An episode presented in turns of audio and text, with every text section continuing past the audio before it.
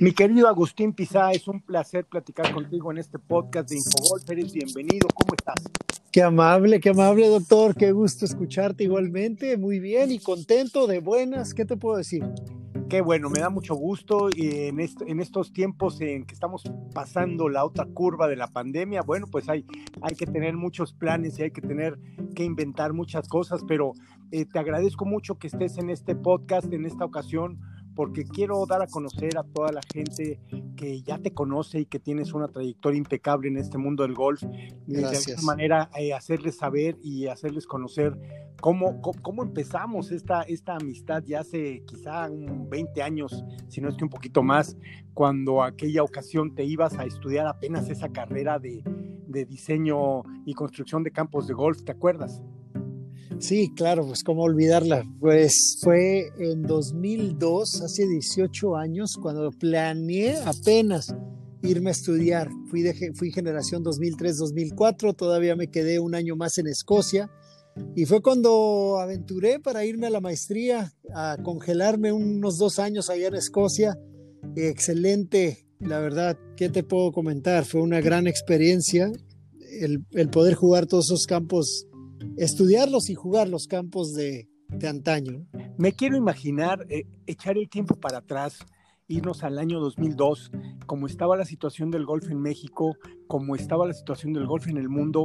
¿Qué fue lo que te orilló? Sé que tú vienes deportista, siempre te gustaron los deportes, pero ¿qué, ¿qué, fue lo que te orilló a decir, hey, levanto la mano, yo quiero construir campos de golf? Eso fue un poquito antes, en el 98 cuando comencé a trabajar con Jack Nicklaus. Jack Nicklaus allá en Los Cabos, en Palmilla y El Dorado. Fueron mis primeros dos trabajos en el área de, la constructora de Jack Nicklaus. Ahí fue cuando me enamoré de esta gran disciplina y tuve la oportunidad de, de unir mis dos pasiones, como bien mencionas, el deporte y del lado de la arquitectura a través de la arquitectura de golf. La maestría realmente fue una decisión muy difícil y en, en cuestión de, de, que yo tenía que hacer algo, doctor. Yo tenía que hacer algo para ganar mis majors. ¿Por qué? Porque la mayoría, pues la mayoría de los arquitectos de, que, que nos encantan, pues la mayoría vienen de ser jugadores, o muchos en aquel entonces sobre todo venían de ser jugadores, grandes celebridades como Jack Nicklaus, como Gary Player, Arnold Palmer, eh, este, que, que, que ganaron sus majors, que ganaban, les iba muy bien y después se dedicaban al diseño. Entonces era lo que yo veía y era lo que yo sabía. Yo todavía no conocía a los propiamente estudiantes de la materia.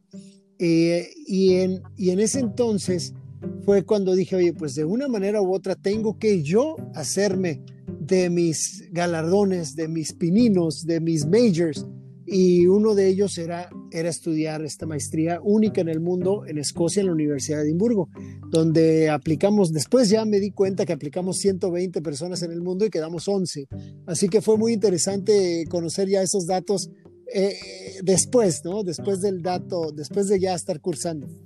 Viviendo en México, en un país donde hace 18 años, suena extraño decirlo, pero el golf distaba mucho de lo que es ahora, eh, eh, y, sin tener antecedentes directos de nadie de la familia alrededor del golf, tengo entendido, ¿no es así? Sí, sí, mis, tíos, claro que jugaban, yo, crecí en el Club Campestre de la ciudad de Tijuana, o sea, el, el, golf como que siempre estuvo ahí dándome vueltas, pero no, me quedaba claro la, la, la señal digamos que no, no, tuviste a un, a un tío, a un primo que te dijo, vente por acá, este es el rumbo, no, sino tú fuiste descubriendo poco a poco esa, eh, vamos a llamarlo esa pasión inicial, esa inquietud de, de, meterte al golf, pero desde otro punto de vista.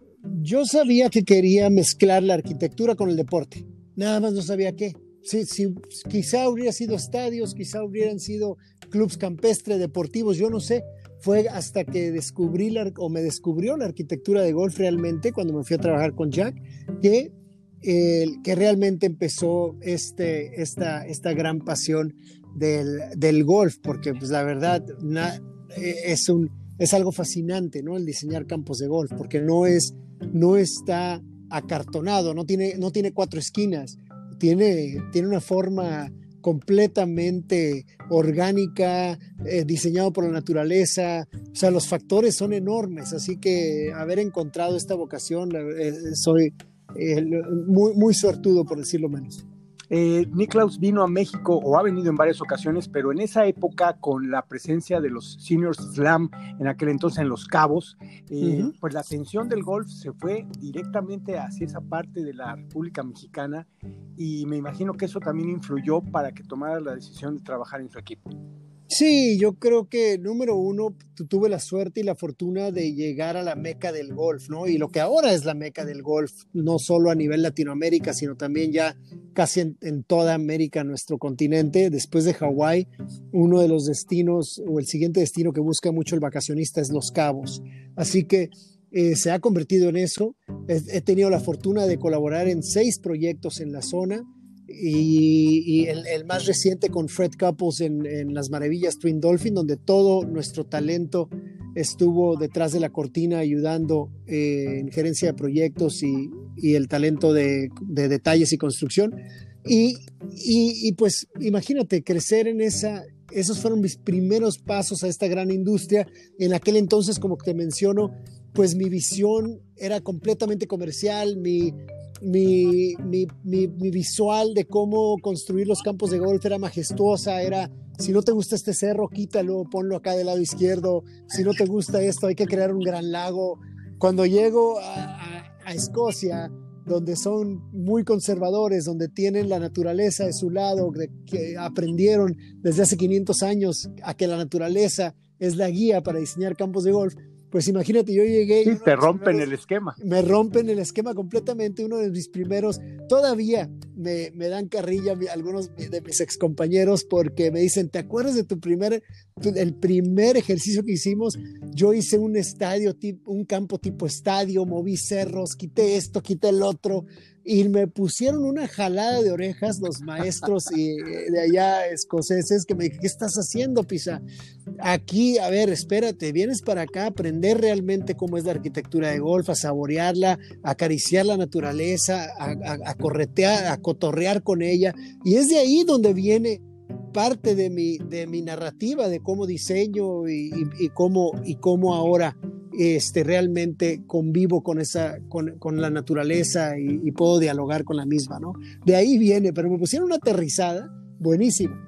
Y con, esa experiencia de esos eh, años que pasaste en Escocia, llegas a México, y vuelvo a insistir, llegas a un México en que dista mucho del golf de, en la actualidad, años luz, diría yo, y lo que nos falta todavía, pero llegas a México con tus credenciales, volvimos a tener una charla, lo recuerdo muy bien, ya estás aquí vienes otra vez a, poner tu talento al servicio del golf en México.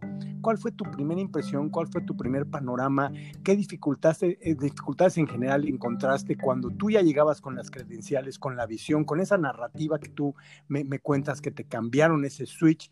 Llegas a México y ¿qué sucede? ¿Dónde empieza a crearse esa magia? No, eh, híjoles, doctor, es, ahí esa sí tiene mucha profundidad porque, porque llegas a un lugar donde tu gente hasta más cercana te dice qué estás haciendo, estás, por qué piensas en esto, estás loco, solamente las grandes celebridades pueden diseñar al nivel que yo quería llegar, al nivel que yo me visualizaba, ¿sí? O sea, yo no me visualizaba siendo el mejor arquitecto de México, yo me visualizo siendo el mejor arquitecto del mundo.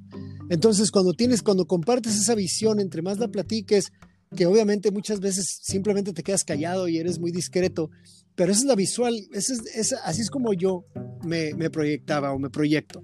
Entonces, obviamente, pues los, los famosos naysayers, los que te, los que te, los que simplemente no creen en esto o no creen en ellos mismos, entonces se reflejan ante ti y, pues es pura, es muy difícil eso, sobrellevar eso primero a nivel nacional y a nivel familia y a nivel lo que sea.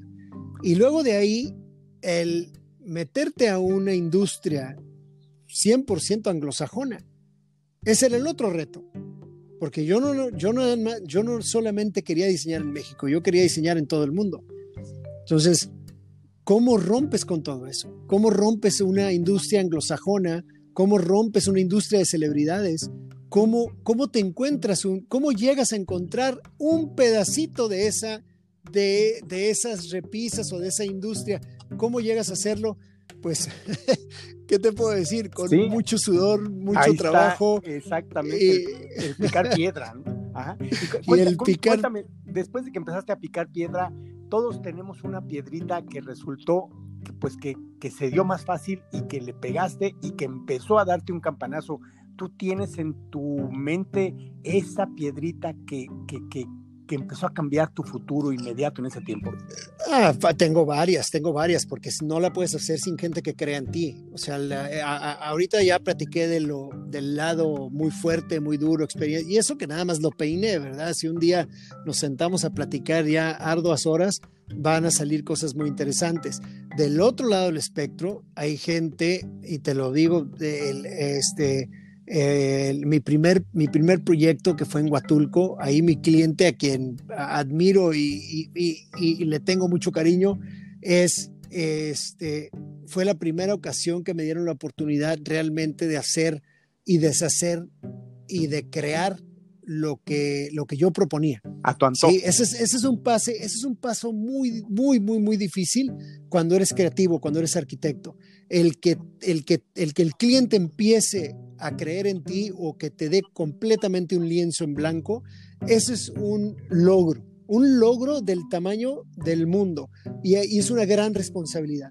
Y lo que hicimos en Huatulco, en el campo de golf que en aquel entonces se llamaba Tangalunda, este, ahora Las Parotas, eh, al final, la, larga historia corta, teniendo un cliente que pudo haber traído a Jack Nicklaus, a Gary Player, a quien tú quieras, agarra porque cree en el mexicano, cree en los mexicanos me jala, me dice, pisa, aquí está tu lienzo en blanco, haz lo que quieras con este campo que ya, ya, es un campo que existía, simplemente existía pues simplemente por existir, no tenía un, gran diseño y fue mi trabajo el rehacerlo, reestructurarlo con nueva estrategia, con nueva forma, con todo y ganamos tres premios. Al final, larga historia corta, ganó el premio a segundo lugar, medalla de plata en la remodelación del año a nivel mundial.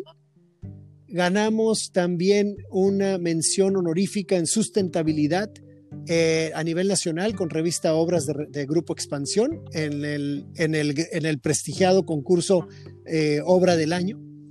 Y este, también me catalogó dentro de los 25 arquitectos más sustentables del mundo eh, también por Green Planet Architects. Así que con ese batazo salimos de, ese, de esa gran oportunidad que me dio mi cliente en ese entonces. Y me imagino que esto te abrió evidentemente un segundo plano, un tercero, no solamente en México, donde sé que hiciste ya y sigues haciendo muchas, muchas cosas, sino te empezó a abrir esa panorámica internacional que tú traías en tu cabeza al empezar a, diseñar. Definitivamente, ya haciendo ruido a nivel internacional, por primera vez, hasta cierto punto, por primera vez sale mi nombre por otro lado que no sea el Instituto Europeo de Arquitectos de Golf, porque también fui el primer mexicano y el primer latinoamericano en llegar a ser miembro del Instituto de Arquitectos de Campos de Golf, que es en Europa, que es un colegio de arquitectos y que, y que fui también eh, seleccionado para, para pertenecer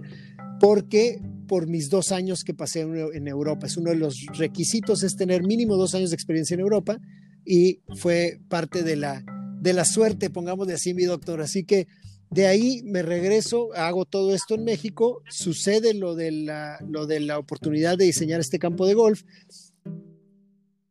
Pues ahora sí se fijaron en los diseños que habíamos hecho en Tampico, eh, inclusive en Chihuahua, en otros campos. También hay uno, uno espectacular en una hacienda que hicimos eh, de, con menor huella.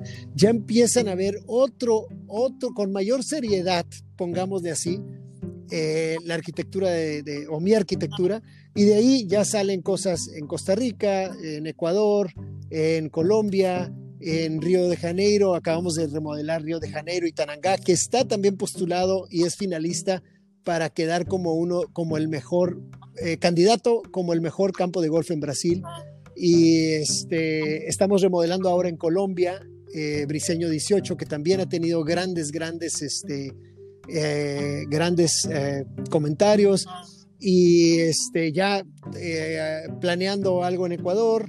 Este, en Costa Rica tuvimos, estuvimos trabajando eh, en una factibilidad. Entonces ya, ya estamos creando algo bastante interesante y hoy también te comparto, y eh, ahora sí que quizá por primera vez que tenemos un proyecto en Kenia donde, donde vamos a, a lograr también un campo de golf muy interesante. Entonces ya, ya nuestro nombre ya empieza a salir de las, de las fronteras nacionales. Esto quiere decir que cuando haces un proyecto, eh, el proyecto como tal se inscribe, se da, mm, se da aviso, se, se eh, entra a una plataforma, es decir, ¿de, de qué manera eh, las autoridades de este, de, de este negocio dan por válido o dan por bueno un premio sobre otro o un ganador sobre otro? No, pues depende del concurso, doctor. Hay varios concursos, ya sea de revistas, hay este como Golf Inc., que es una revista eh, que, hace sus concursos anualmente, Golf Monthly, hay varios concursos y ya de ahí es donde, donde, como por ejemplo Golf Digest cada dos años saca sus top 100, ¿no? El top 100 del mundo. Entonces, ya si tu campo llega a estar ahí, eh, yo, no, yo no, con mi firma todavía no he tenido un campo top 100, pero sí he participado. Eh, Querencia, Querencia en Los Cabos de Tom Facio, fue, hizo la lista de top 100 hace algunos años. Entonces, sí hemos estado trabajando en, en proyectos de gran prestigio, que también eso me ha dado esta ventaja competitiva, ¿no? De, de haber crecido en la industria con una calidad y solamente conocemos proyectos de calidad, no sé hacer otra cosa. Entonces, eso es algo que, que, que, creo que es una ventaja competitiva porque al final cuando, nos, cuando alguien nos habla a nosotros, sabe que va a tener la calidad de internacional, no, no este, nada, nada menor que eso. Entonces imagínate la escuela de Jack Nicklaus, de, de Tom Facio, de Gary Player Signature, de, este, de Robert Monhagi en su momento cuando me tocó trabajar con él. Este, entonces, e, e, eso también ha sido una, una, pues una, una suerte, una dicha y un privilegio haber crecido también en ese hablas, hablas con mucho orgullo de nos hablan. Esto eh, representa de alguna manera que, bueno, tú eres el, el icono de, de, esta empresa, pero ya tienes atrás a, pues a, a, un staff que está respondiendo a las exigencias del día a día y a muchas de las cosas que, que se tiene que repartir en una empresa cuando se empieza a ser grande.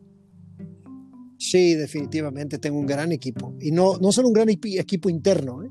El equipo interno son una maravilla. Que tardas, o bueno, yo, yo tardé muchísimo en encontrar, sobre todo en este mundo milenio, donde, donde la mayoría busca una gratificación instantánea y aquí realmente no, no existe ni el golf ni la, ni, la, ni, ni, la, ni la arquitectura de golf va a ser una gratificación instantánea. Es un gran pico y pala de muchos años, mucho tiempo, muchos dolores de cabeza y este que, que, que, se lleva detrás de esto. Esto es mi grupo interno al cual eh, este, tenemos un, un, gran equipo ahorita.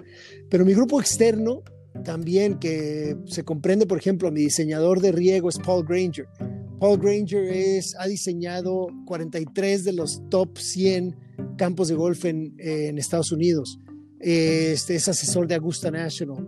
Y este, este John Scott, nuestro asesor agrónomo, es, ha trabajado con grandes firmas, trabajó con Jack Nicklaus 20 años y de ahí nos conocimos y ahora es mi asesor agrónomo en conjunto con otros locales este, en, en México. Así que este, estamos haciendo y creando cosas eh, excelentes con Antonio Martínez, quien es uno de nuestros superintendentes más reconocidos en México. O sea, también lo estamos, está, estamos con él trabajando cosas interesantes. Eh, así que, pues imagínate esto, ¿a qué voy con esto? O sea, todo es un equipo multidisciplinario y, y, este, y multicultural. En mi último proyecto, en nuestro último proyecto, se involucró de una manera u otra seis países en el proyecto de The Pit, para poner un ejemplo que también ganó, ganó varios premios. Entonces, esto es eh, la, eh, la, arquitectura de golf rompe fronteras, o sea, completamente. Y me imagino que también en esto hay otro mexicano notable, Salvador Rodríguez, que formó de alguna manera una mancuerna interesante en un momento de tu, de tu ascenso. No, hombre, para mí, Sal Rodríguez, a quien estimo mucho, siempre he tenido un gran respeto y cariño a él y a toda su familia, porque fueron los primeros que me dieron la oportunidad de, de, hacer este viaje. Con ellos he convivido en varios proyectos. Eh, luego de repente nos dejamos de ver algunos años, luego nos volvemos a cruzar y siempre con, con mucho entusiasmo, mucho cariño. Creo que los dos nos echamos muchas porras eh, y, así, y así ha sido, y con, con, con, las altas y bajas que te presenta esta industria. Eh, recientemente, a principios del año, ahí en el Latin American Amateur Championship, eh, tuvimos la oportunidad de, de, conversar con la gente de Perú, que amablemente nos contactaste para conocer lo que, lo que les espera para el próximo año y vaya que si les espera un reto grande con esta pandemia. Pero dentro de los temas que platicamos fue precisamente el golf para todos, que es una combinación de tu terquedad, de tu anhelo, de tus objetivos, junto con la necesidad de un país sudamericano de empezar a aperturar el golf con muchos problemas, porque a parecer todavía no, no, no dan el banderazo oficial gubernamental, pero eso eh, sembró en ti una semilla muy interesante de algo que vamos a hablar más adelante, pero platícanos un poco ya estabas empezando a construir, ya empezaron los reconocimientos, las llamadas nacionales, las llamadas internacionales, y cómo llega a Perú y cómo se, se cruza golf para todos. En 2011, 2010-2011, nos convoca Perú, la Federación Peruana de Golf, al Instituto Europeo de Arquitectos de Golf, les manda un mensaje, porque ya ves que todo Latinoamérica, con excepción de México, son, están unidos al, al RNA, al Royal and Ancient. Solamente México está unido al PGA. Así es. El RNA se maneja de una manera completamente diferente, altruista, este, eh, es, es, el, es, la noche y el día de diferencia en cuestión de crecimiento del golf. Y eh, el RNA tiene muchos, muchas becas, grants, bonos que, que, le da a diferentes países, ciudades, estados. Si tú tienes un buen, una, una buena eh, excusa, te apoya. Y así apoya a muchos proyectos alrededor del mundo.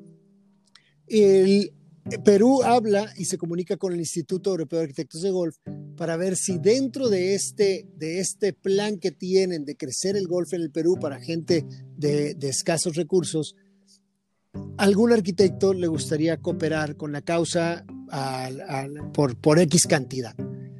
Yo fui de los, creo que aplicamos como unos 10, fui de los que apliqué y cuando, y curiosamente, te lo voy a platicar porque me gusta, qué, qué, rico compartirlo, la verdad, porque yo quedo como, como el arquitecto porque salieron sorprendidos de que un latinoamericano pudiera ser parte del Instituto Europeo y, del RNA eh, indirectamente. Y me escogen a mí. Cuando me escogen, yo les dije, señores, olvídense de la cantidad que habían puesto. Yo voy a donar el proyecto y no solo eso, voy a conseguir que Paul Granger, y a partir de ahí se hizo mi diseñador eh, de cabecera, y, y, John, Scott, y te voy a traer mi ejército de gente para que nos ayude. Y así fue. Nos doné, donamos un, un diseño de nueve hoyos con todo y sistema de riego, este, un, un espacio que muy incluyente. La verdad, estoy muy contento con el diseño. y se está construyendo poco a poco. Lleva nueve años construyéndose. Llevamos tres hoyos sembrados pero muy felices, muy contentos, con más de 100 niños que ya le pegan a la pelota. Y no solo eso, sino ya con, con cuatro casos de éxito. Ya van dos, dos este, alumnos de la Escuela de Golf para Todos que representan al Perú a nivel internacional, que salieron de todos, y otros dos a nivel local que ya también han ganado algunos, algunos torneos. Así que imagínense la, la, la belleza de tener a estos niños completamente de escasos recursos que, estén jugando en campos de golf de, privadísimos como los que hay en el Perú. Agustín, y esto de alguna manera abrió otra eh, tesitura en tu esquema de vida y en tu esquema de, visión y a futuro intentaste traer este proyecto de golf para todos a México. Y recuerdo que me platicaste eh, que lo traías en Perú, querías replicarlo en México, pero en ese momento quizá la relación inicial de la que hablábamos, de esa oportunidad que te dieron con el campo de golf de eh, Tangolunda, después Parotas, te abrió quizá, como decimos en el argot, del anillo al dedo de manera perfecta para continuar el golf altruista. Pues la verdad, como me gusta dar agradecer al, al, buen cosmos que siempre conspira a favor, porque eso fue, realmente las estrellas empiezan a alinear, yo me, me, quiero traerme, como bien dices, bien mencionas, este modelo a México, tú y yo lo platicamos, y, este, y, le, y lo hago en Tijuana, pero sí, esto te va a gustar. La inauguración, este programa le llamé Primer Swing. Y todavía pueden ver, yo me imagino que todavía si se meten a primerswing.org, por ahí debe de estar la página. En Twitter está Primer Swing. Y, muy interesante porque quienes me ayudan y me echan la mano, inclusive en la inauguración y todo, fue allá en Tijuana y estuvo Víctor Regalado, gran leyenda, este, el Pollero, este, Pérez Acosta, de dos grandes leyendas de Tijuana. Y al día siguiente, que eh, Abraham Anser, Carlitos Ortiz y Esteban Toledo competían en el, Farmers Insurance en San Diego, en, en Torrey Pines. Entonces también hice una inauguración en San Diego como una rueda de prensa donde los tres me, me, hicieron el favor de acompañarme. Así que imagínate, en 2015, Carlitos Ortiz, pues eh, ahora sí que cinco años menor de lo que son ahorita, sí se les nota, ¿no? Sí se veían chavitos. a nosotros ya no, cinco años de diferencia no hay mucho, pero cuando estás en tus 20, cuando estás en tus 20, cinco años son mucho, es muchos, muchos años de maduración. Ya vemos a Abraham Anser allá en las grandes ligas, eh, Carlitos Ortiz también subiendo y pegando duro. Este, y bueno, y, y, Esteban Toledo, que, que, hasta la fecha sigue siendo el mejor golfista junto con Víctor Regalado. Eh, se, juntó una sinergia muy interesante y bien lo comentas, en 2017 nos llega el WGC, World Golf Championship, Mexico Championship, con una gran, gran, gran movimiento. Yo creo que la culminación, doctor, si se vale decirlo, o una de las culminaciones, de una culminación de un gran esfuerzo que, que comienza desde, desde Víctor Regalado y esta generación, eh, pasa por Lorena Ochoa, que da otro push, otro empuje como un booster, y luego llega el World Golf Championship. Yo creo que toda esa sinergia que hemos tenido en los últimos 50 años culmina en este gran evento que ya junta lo social con lo deportivo y aparte crea la gran etiqueta de First Team México con, con, esta gran iniciativa de Grupo Salinas y, y el señor Benjamín Salinas Sada que en conjunto con toda la familia creamos o crea esta gran iniciativa. Me invita, lo cual yo eh, estoy honrado de que, de que, imagínate que me diga, que me toque atrás en el hombro. ¿Cómo ves si primer swing lo fusionamos a First Tee y, nos, y nos haces el favor de, de, dirigirlo? Tú traes el empuje, traes la pasión, igual que nosotros. No podemos encontrar mejor persona, nos encantaría. Y yo, por favor, ya, me tenías en hola, ¿no? You had me at hello. Ya, listo, vámonos, ¿cómo empezamos? ¿Cómo le hacemos? Listo, encantado, ya, tengo ya tenemos el primer capítulo que va a ser maravillas, que fue cuando platiqué contigo, doctor, que esto ya nos lleva al círculo completo. Me siento contigo, te, te, te platico de nueva cuenta la tercera ronda de, esta, de este gran movimiento altruista y te subiste al barco en dos segundos y nuestro primer capítulo ahí contigo en tu campo escuela, Las Maravillas, que es un, todo un éxito y ahora tenemos nueve en la República Mexicana con más de 250 de niños de, de, recursos bajos o limitados jugando golf, jugando este gran deporte de gran enseñanza. ¿Qué, qué te puedo decir, doctor? Estoy feliz. Eh, mencionábamos eh, y con toda intención lo hice del inicio de 2002 o 2003, cuando teníamos, dije yo, años luz del golf actual. Y, y, lo decía porque verdaderamente lo que ha pasado en 18 años, tú me hiciste favor de traer a la conversación a Lorena Ochoa, que no podemos dejar de mencionar el empuje, lo que significó tener a, a una número uno del mundo mexicana de Guadalajara, Lorena Ochoa, y lo que están haciendo ahora Carlitos Ortiz, Abraham Ansel, que ya está dentro, de que soñamos cuando entró al top 100 de jugadores, después cuando el top 50 y ahora está en muy buena posición y Carlos también ahí empujando fuerte. Y para dejar como leyendas ya a un Toledo, a un Víctor Regalado, pero que forman parte de esa estructura y de pronto llega el WGC, eh, un evento internacional de, de, fama mundial, campeonato mundial a nuestro país con mucho éxito, también con mucha suerte este año porque la libramos, la libramos por un mes. Pues parece ser que la vamos a... Sí, la vamos a... Disculpa la interrupción, doctor. Sí, sí, sí, dale. Sí, sí, sí. Eh, o sea, la libramos safe, si hubiéramos dimensionado lo que iba a suceder, pero bueno, ya platicaremos ahorita de eso. Viene First D con el empuje, te agradezco haberme... Eh, mm, eh, haber formado o, formar parte de la familia First D, como tú bien dices, y entonces se siembra en México esta gran semilla de pilares y valores de vida a través del golf como herramienta de vida.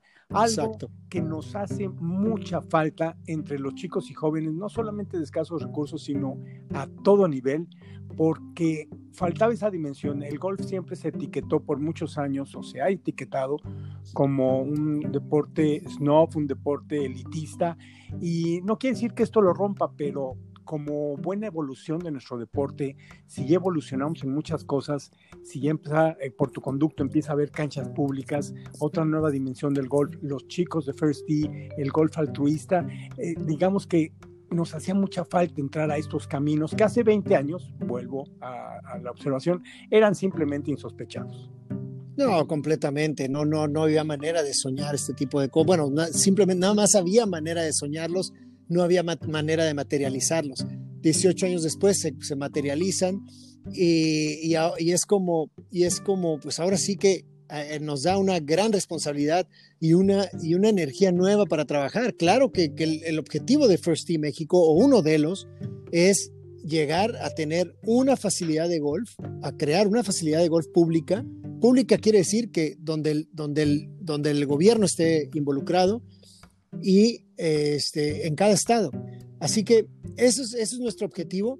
No vamos a parar hasta que lo logremos. Ojalá y que, y que realmente toda esta sinergia y, este, y, esto que se está generando se siga creando. Hoy por hoy tenemos ya el primer gobierno que nos apuesta, que es eh, la gente de Vallarta, el, ahí con, con el alcalde, con el secretario de salud, con el director de salud de Puerto Vallarta, tenemos esta gran iniciativa y volviendo y dando vueltas con Salvador, Salvador Rodríguez, quien siempre ha tenido ahí un, su vivero y, etcétera, también se une a la iniciativa. Entonces estamos creando y generando un espacio muy interesante en el club Vista, Vista Vallarta y Marina Vallarta también con la gente de con esos campos. Entonces, Imagínate el nivel en el que estamos trabajando ya, en el que soñamos y en el que deseamos, que es con una alianza tripartita entre iniciativa privada, el gobierno y First Team México. Y bueno, y con esas cosas puestas en la mesa, tú sigues teniendo muchas inquietudes. Quiero ahondar un poquito en el bombazo que acabas de sacar de el campo de golf en Kenia para que nos platiques lo que puedas comentar, porque bueno, es extender, va a ser tu primer proyecto pues de regreso al viejo continente. Sí, sí, sí, pues ahora sí que al, viejísimo, al quizá el primero que existió la, este, el ser humano este, allá en África, así que felices este, la verdad, ya, ya, ya estuvimos allá, ya dimos recorrido en el campo. Va a ser eh, un codiseño con un, este, este no te lo puedo destapar, pero sí te puedo dar una pista. Es un sudafricano y, este, con quien vamos a estar haciendo un codiseño ahí en este proyecto. Con gusto, en cuanto se pueda destapar, te lo voy a, me encantaría platicárselos. pero ya nada más la felicidad, eh, la, la dicha, la suerte, todos los factores que le quieran poner, el gran trabajo, el esfuerzo de que alguien del otro lado del mundo esté fijándose en una marca mexicana, en, una creatividad mexicana, la verdad eh, me, llena de, orgullo, de honor, porque, como mexicanos somos muy creativos, somos a, muchos niveles. A veces se usa para mal, pero a veces se usa para bien. Y cuando se usa para bien, eh, de los dos lados no tiene límites. Y cuando se usa para bien, suceden muy buenas cosas. Y tendrás que incrementar entonces el millaje de tus vuelos de avión, de que de por sí te hacían falta horas para, para los ascensos, ahora, ahora te van a sobrar. Pero irremediablemente, Agustín, tenemos que llegar a un parteaguas. Parteaguas no de México, sino del mundo, que es este famoso COVID-19 que paralizó de una manera insospechada, inesperada, mm, durante, nos ha paralizado durante más de 100 días en lo que yo le llamo una guerra mundial sin balas ni bombas, sino una guerra mundial que ha afectado la economía en todos los ámbitos, en, todo, en todos los extremos, y el golf no se podía quedar atrás. ¿De qué manera, eh, ya que hemos pasado aparentemente esta pandemia, o cuando menos la cuarentena, porque en México desgraciadamente los casos siguen en ascenso, y, pero ya se empieza a abrir la economía, empieza a aperturarse de nueva cuenta, estamos entrando en una yo no digo nueva normalidad, yo digo una nueva realidad. Hay cosas que llegan para quedarse, el uso del cubrebocas, la sana distancia, el distanciamiento social, etcétera, etcétera. Y esto va a afectar de una manera muy particular al golf. Ya lo ha hecho, ya inició, inició el PJ Tour, pero hay eventos que se cancelaron, hay otros que se anuncian para 2021 o 2022, Copa Ryder, Copa Presidentes. ¿De qué manera directa en lo que estás haciendo tú en tu carrera? En tus proyectos personales de arquitectura, de qué manera dimensionas este bombazo eh, inevitable mundialmente. Hijo, esa sí está buena, porque como bien dices, nadie tiene la experiencia, no vamos a saber, no vamos a poder conectar botones hasta dentro de unos dos, tres, cuatro, cinco años. ¿eh? Lo que sí empezamos a ver, yo hablando de mí, y no es crítica, simplemente lo que, mi experiencia hasta ahora de estos 100 días, muchos proyectos que algunos se pusieron en pausa, otros han seguido adelante porque creen mucho en el golf. El golf va a ser un gran detonador del turismo de, del turismo inmediato, del turismo de zona. La gente va a empezar a viajar en carro, va a empezar a viajar en, ah, en, su, con, su, con su tribu, con su familia, con sus amigos. Y van, van a empezar a usar el carro. Oye, ¿sabes qué? Esto queda seis horas, esto queda cuatro horas, esto queda dos horas. Este a ocho, ¿qué onda? ¿Le damos? Ahora le va. Y así es como, como, como sentimos que va a funcionar. Entonces, grandes destinos, como por ejemplo destinos que estén rodeados de, de ciudades como, como Saltillo, Monterrey, este, Torreón, este, Parras, Cuatro Ciénegas, lugares así que, que, ay, pues vamos a los vinos, lo vas a hacer, lo vas a lograr, lugares como Campeche, lugares que puedan generar así tráfico local, eso es lo que siento. Valquirico será otro gran, gran este, lugar. No estoy mencionando lugares con golf, estoy mencionando simplemente cómo va a empezar a detonar esto. No va a ser fácil, pero siento que si lo va a hacer, lo va a hacer con en carro. Eso es número uno. Número dos, el golf, cuando tú vayas a un destino de golf, el golf es un gran lugar de esparcimiento. Para, eh, eh, eh, para mí, yo siento, y esto es crítica y lo digo en forma personal, mi opinión es que hemos estado perdiendo una gran oportunidad como golf de hacer más cosas por, por COVID. O sea, los campos de golf jamás debieron de haber cerrado. No quiere decir que se, que se pongan a jugar, no quiere decir porque todos teníamos que aprender durante dos o tres o cuatro semanas, pero una vez que ya sabíamos, una vez que sabemos que la vitamina D es crucial, que el caminar, el esparcirse, el respirar la naturaleza es crucial, ¿por qué, ¿por qué los campos de golf no levantan la mano y dicen, oye, ¿sabes qué? Yo aquí te voy a cobrar por ser privado, a lo mejor te voy a cobrar 100 pesos o 200 pesos, vente a caminar, caminas X hoyos, se traza una ruta, y, permites que la gente pueda trotar o caminar sin que, sin que exista un tipo de roce. Tenemos, son espacios de 40, 80 hectáreas. No, y además, sí, claro, el, golf es el, quizá el único de los deportes donde habitualmente la sana distancia ya estaba establecida. Exactamente. Antes no se llamaba sana distancia, antes simplemente era una ronda entre amigos, pero la distancia entre un jugador y otro, entre el foursome mismo, ya de por sí es, está adaptado muy bien a lo que hoy se llama la sana distancia. Exacto, siempre es de seis pies mínimo, de metro y medio, siempre lo es porque el bastón te da la misma distancia, porque tienes que respetar el espacio entre golpe, porque ya está establecido, consciente o inconscientemente. Entonces, siento de manera crítica que hemos perdido una gran oportunidad, el golf como comunidad, de levantar la mano y decir, hey, mi campo de golf, señores, lo voy a abrir para que venga la comunidad a caminarlo, para que venga X, Y, Z a esparcirse, a caminarlo, a tomar el sol. Yo no sé, de todas maneras los campos los tienes que mantener. Entonces, ¿por qué no? En el caso de que sean privados, lo entiendo, cada quien puede hacer lo que quiera con, con su campo de golf, pero a lo mejor, a lo mejor hubo una, una oportunidad ahí, inclusive hasta de negocio, de cobrar los 100 pesos, 200 pesos por venir a, a, caminar este gran parque. A falta de parques en México, porque también durante años nuestros gobiernos no han hecho nada. Entonces, ¿por qué no usar este gran pulmón de la ciudad, que muchas veces es el único? Si ustedes le dan zoom en Google Earth al Club Campestre de Tijuana, al Churubusco, al que gusten, le empiezan a dar zoom out y vean todo el concreto que rodea y es el único pulmón de la ciudad que existe en esa parte. Entonces, ¿por qué no abrir esa, esa, e, ese, ese murito e invitar a la gente eh, solamente con cuestión histórica, doctor? Central Park de la ciudad de Nueva York se diseña a raíz, en parte, con el gran brote de cólera. Y se diseña precisamente para crear un espacio donde hubiera esparcimiento para otro brote, en caso de otro brote o lo que fuera. Eso fue parte de las especificaciones de Central Park.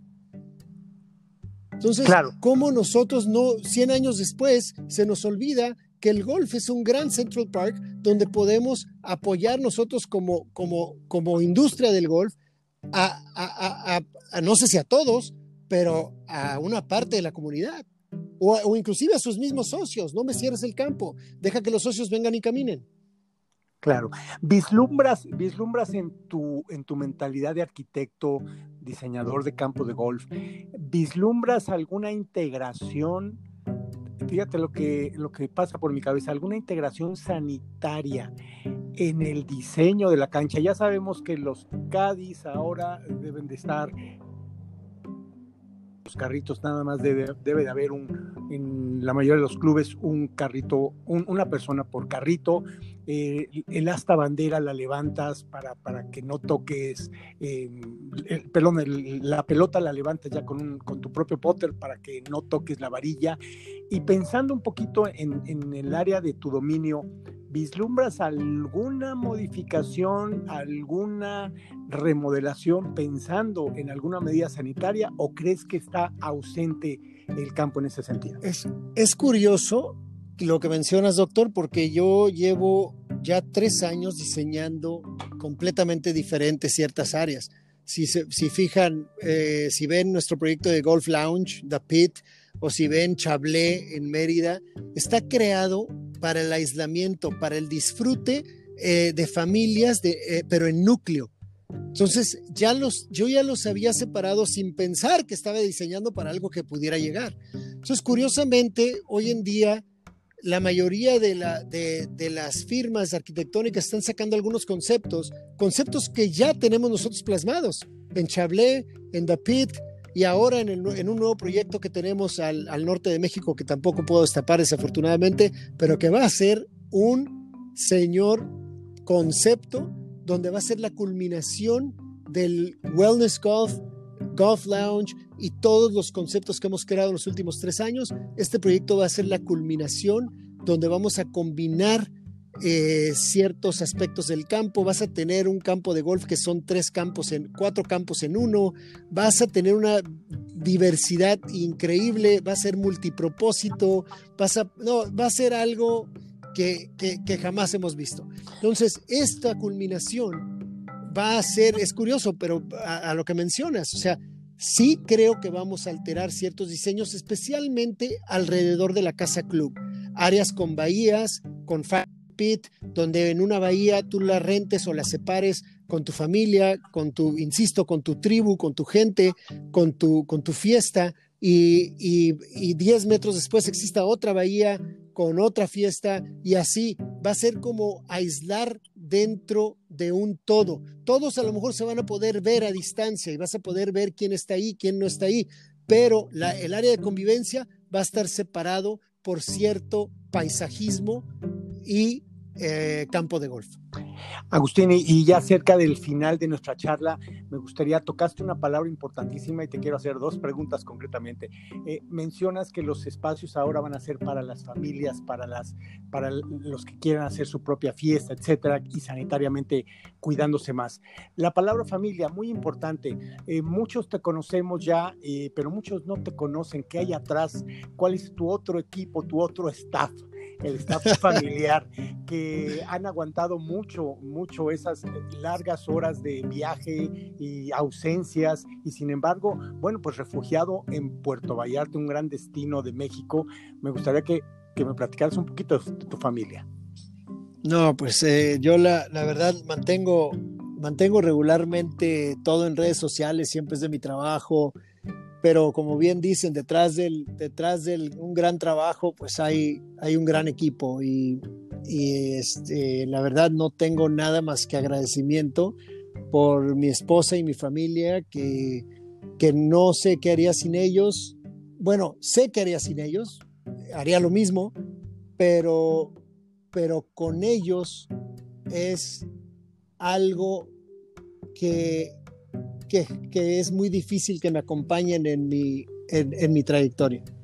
El que me complementen con lo que yo hago, eh, cuando tienes a alguien detrás de la cortina que sabes que todo está al 100% de cuidado, de, educación, de perfeccionamiento, de, de y, que, y que y que uno se puede concentrar 100% en su trabajo, en su creatividad, en, la, en inventar, en reinventarnos, porque estamos en la época de la reinvención, es, un, es un gran valor. O sea, no es, yo jamás he sentido una ancla, sino al contrario, siento un trampolín. Yo tengo una familia que es un trampolín para mí y me deja hacer, me deja deshacer, y eso es algo que, jamás había logrado. Yo me casé tarde, me casé a los 40, precisamente, a estándares de México,